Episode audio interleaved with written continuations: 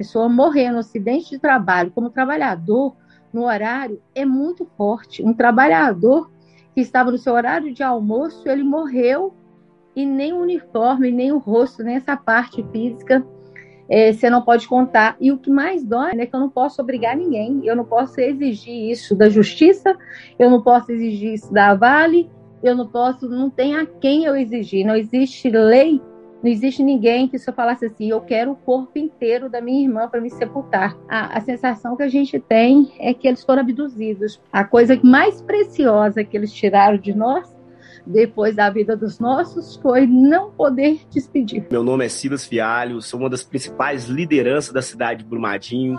Eu sou um ex-funcionário da Vale, eu sou um morador da Zona Quente do Parque da Cachoeira, eu sou um sobrevivente, perdi amigos, perdi parentes, perdi minha origem, perdi quase tudo. Só não perdi uma coisa que é a minha esperança. Bruno é o anjo que Deus me enviou.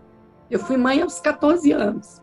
Ele me ensinou tudo ensinou uma pessoa, ser uma pessoa mais humana, mais fraterna, ser uma pessoa que tem empatia. O sonho do Bruno era trabalhar na Vale. O sonho daquele menino era vestir aquele uniforme verde, que hoje para nós familiar é uniforme, é, é, é o verde de lama e de sangue. Né? Nossas joias foram traídas de morte. Eu tinha esperança ainda que o Bruno voltasse. Todos os dias, quando dava horário, ele chega, eu tinha esperança daquele portão abrir. Pensava, meu filho é novo, ele é jovem, ele tem força para correr. Mas eu não imaginava que era um crime.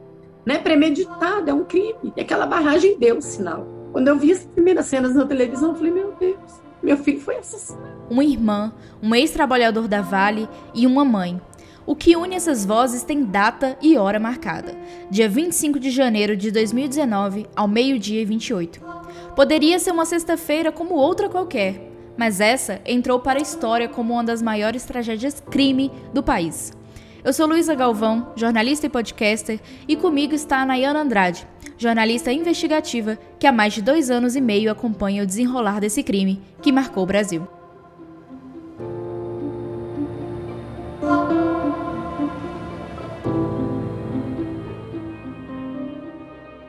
Hoje faz três anos que a barragem 1 da mina do córrego do Feijão, da mineradora Vale, se rompeu levando tudo pela frente. Foram 12 milhões de metros cúbicos de rejeito de minério de ferro, numa velocidade acima de 70 quilômetros por hora. 272 pessoas morreram. As imagens são impressionantes e não saem da memória de muitas pessoas, apesar do tempo. Luísa, só quem viu e esteve de perto pode contar o que sentiu diante daquela imensidão de lama, né? O Silas foi uma dessas pessoas. Quando eu vi o vídeo da barragem romper, todos os ex-funcionários, todas as pessoas que conheciam a mina do Coco Feijão já sabia a proporção que era aquele crime, né? Por volta das quatro horas da tarde, já tinha helicóptero sobrevoando para tudo quanto é lugar. É, foi criado um plano de contingência de salvamento. O que é esse plano de contingência de salvamento? Nós, eu mais alguns amigos que são funcionários da Vale, como conhecemos a área, chegou um pessoal da Polícia Militar e do Corpo de Bombeiro querendo acessar porque até então ninguém tinha acesso, só que a gente tinha que procurar sobreviventes. Eu tenho que procurar meu. Eu tinha primo, eu tinha tia, tinha amigos, a gente tem que procurar. Juntamos 10 voluntários, junto com dois policial militar e três pessoal do Corpo de Bombeiro. E eles falaram: você sabe o caminho para chegar próximo à barragem? Nós pode passar beirando a lama e a gente vai fazer todo o processo. Falei, sei, e irei levar vocês. Passou 10 minutos andando beirando a lama. Aí chama o tal do remanso que eles falam. É como se fosse uma onda que subiu mata dentro e depois voltou o percurso. Nele voltar, o remanso ele deixou todo um cenário de destruição. E nesse remanso, a gente, a gente infelizmente, né, a gente retiramos mais de 15 corpos só nesse remanso, naquele momento.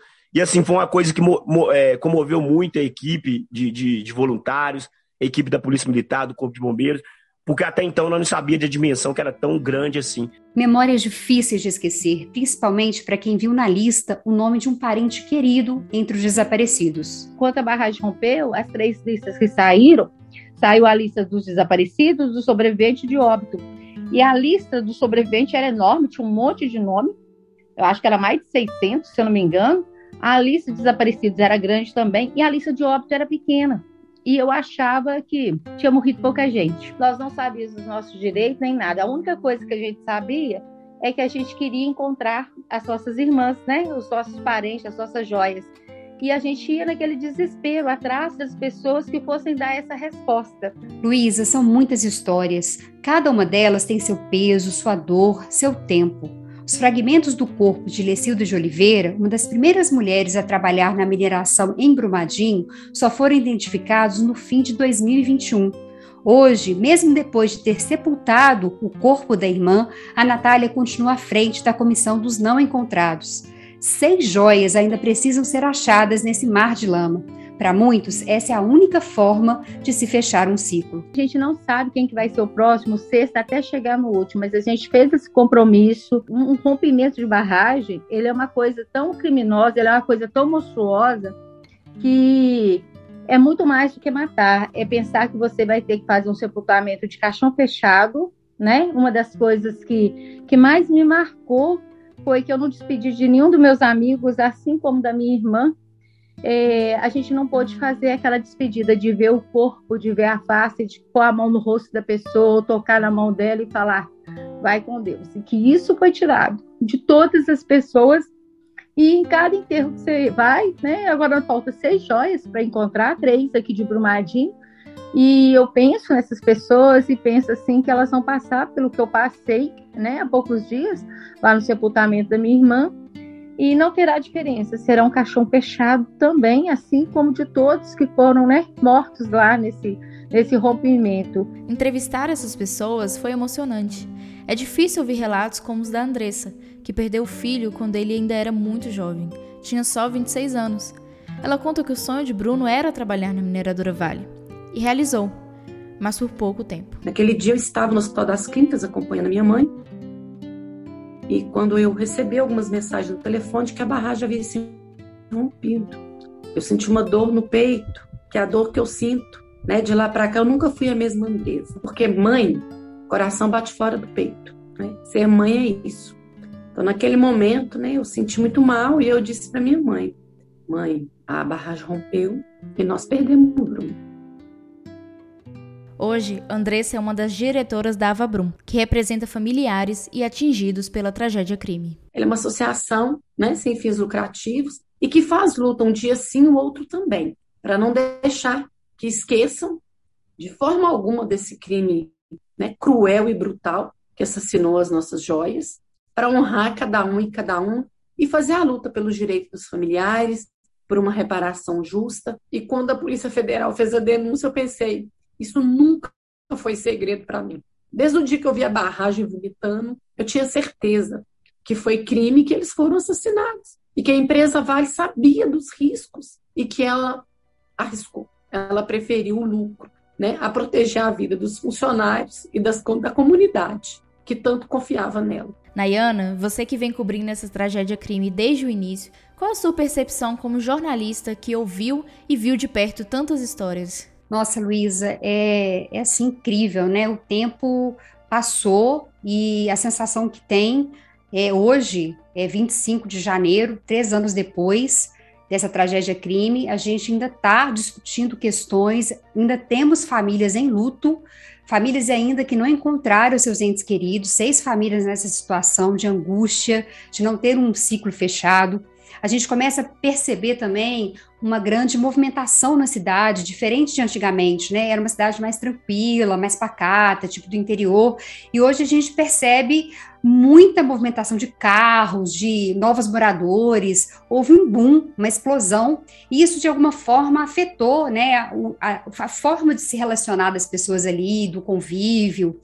Eu acho que assim, Brumadinho mudou, os moradores de Brumadinho mudaram, é, há uma necessidade crescente de assistência psicológica para esses moradores, esses, é, sobreviventes, aquelas pessoas que estavam lá no local e conseguiram escapar né, com vida, elas ainda sofrem de alguma forma sequelas de tudo aquilo que elas viram, de tudo aquilo que elas sentiram.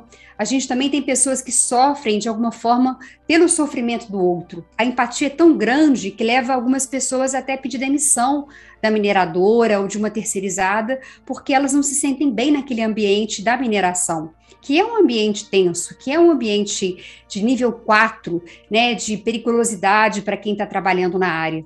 Então, o que eu posso dizer hoje de quase dois anos e meio ali de cobertura, falando com várias pessoas, é essa sensação de mudança, é, de uma busca por informação, que eu acho que é um ponto muito positivo.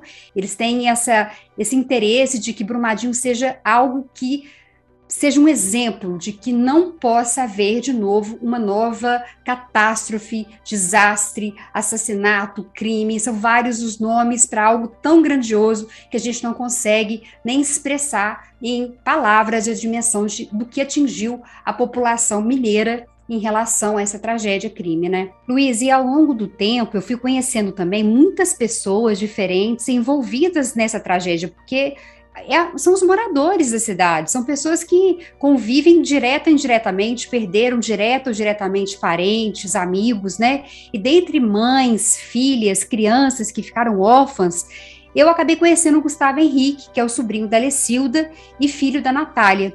E uma das coisas que mais me chamou a atenção foi como ele externou o luto e ressignificou a dor da morte da tia dele. Depois da tragédia, eu eu decidi expor esse sentimento que eu tinha, eu decidi mostrar e contar para todo mundo isso que eu trago no meu coração e que às vezes a gente não consegue falar para todo mundo. A tatuagem, ela tem o rosto da minha tia e propositalmente sem os olhos que a gente quis simbolizar que ela não está mais aqui, pra, ela não enxerga mais a maldade do mundo, mas a gente permanece com um sorriso, a gente permanece com as lembranças boas. Tem o desenho da lama e tem o desenho da igreja em cima da lama e que a fé ela permanece. E aí, embaixo da igreja tem o desenho das cruzes que representam os sacrifícios, que representam as pessoas que faleceram. Então, hoje a comissão dos não encontrados, de certa maneira, a gente virou um porta-voz, porque tem famílias que não gostam de falar. Nós não vamos desistir, nós vamos brigar, apesar que hoje eu acho que a nossa luta foi tanta que a gente está colhendo os frutos, né? Hoje a gente tem aquela certeza que as buscas vão continuar, que não importa quantos dias que gastem, não importa o dia. O que importa é que todas as joias sejam encontradas, que esse podcast, que alguém que o ouça, é, possa refletir sobre isso e pensar que poderia ser a família delas passando por essa tragédia. E se a gente hoje está lutando e nós estamos brigando, pedindo mais fiscalização, mudança na, na, na, nessa questão da barragem, leis mais severas, que seja a punição, a justiça, a gente está salvando a vida das outras famílias que não tenham que passar por isso. Nós somos mineiros, moramos no estado minerário, uma, o estado que tem o maior número de barragens do Brasil, e hoje eu começo a ter medo das barragens, coisas que eu nunca tive. E agora a gente fica assim: será que está seguro?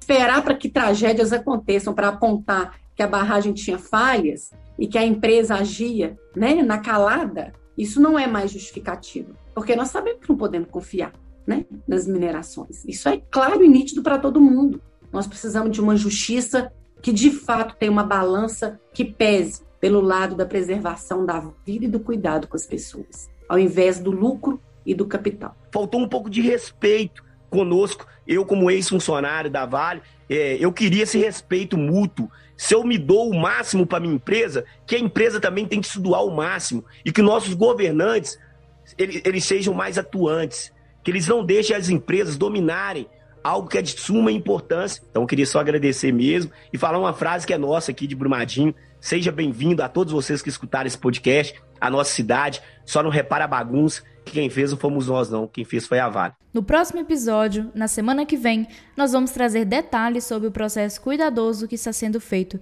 pelo Instituto Médico Legal de Minas Gerais. Os peritos aprenderam a usar técnicas diferentes para identificar as vítimas de um dos maiores crimes contra a vida no Brasil.